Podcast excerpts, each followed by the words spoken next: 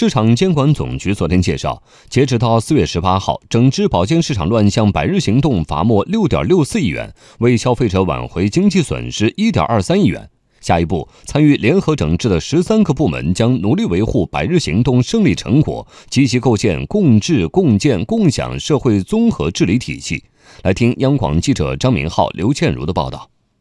市场监管总局价格监督检查和反不正当竞争局局长燕军昨天介绍，截止到四月十八号，全国共出动执法人员二百七十四点一万人次，对重点行业、重点领域、重点商品进行监督检查，罚没款六点六四亿元，为消费者挽回经济损失一点二三亿元。燕军指出，保健市场乱象还没有完全消除，一些深层次问题依然存在，对乱象开展源头治理的工作刻不容缓。行动一开始，十三个部门就着手研究建立保健市场乱象长效监管机制。目前共收到五百四十六条意见建议，其中社会公众意见建议二百六十一条。我们对所有反馈意见进行了梳理、研究和吸纳，比如应当建立保健市场的长效监管机制。通过联席会议等形式固定工作机制，加强部门间的协同联动，实现情况互通、信息共享。要压实地方政府责任，将保健市场整治工作与各地党委政府的综治考核、文明城市创建、扫黑除恶等重点工作相结合。要落实属地监管责任，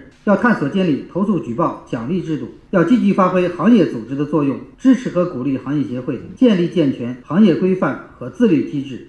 目前，联合整治保健市场乱象工作由集中执法阶段转入总结提升阶段，整治任务还没有结束。燕军说，接下来十三个部门将努力维护百日行动胜利成果，积极构建共治共建共享社会综合治理体系。一是延续联合治理工作机制，认真总结梳理长效监管机制的意见建议；二是认真搞好总结和回头看的工作，总结出好措施、好经验、好做法，为下阶段的工作。积累经验。三是继续加强监管执法案件查办，将持续对重点区域和场所、重点行业和领域保持严密的监控和监管执法，严防违法分子躲风头后伺机出动。四是抓好科普及普法工作，开展融媒体式的立体化宣传，对虚假宣传、夸大宣传等乱象形成压倒性态势。五是多方联动，促进行业发展。我们开展百日行动的最终目的，不是打击和管死保健的相关行业，而是要通过打击违法、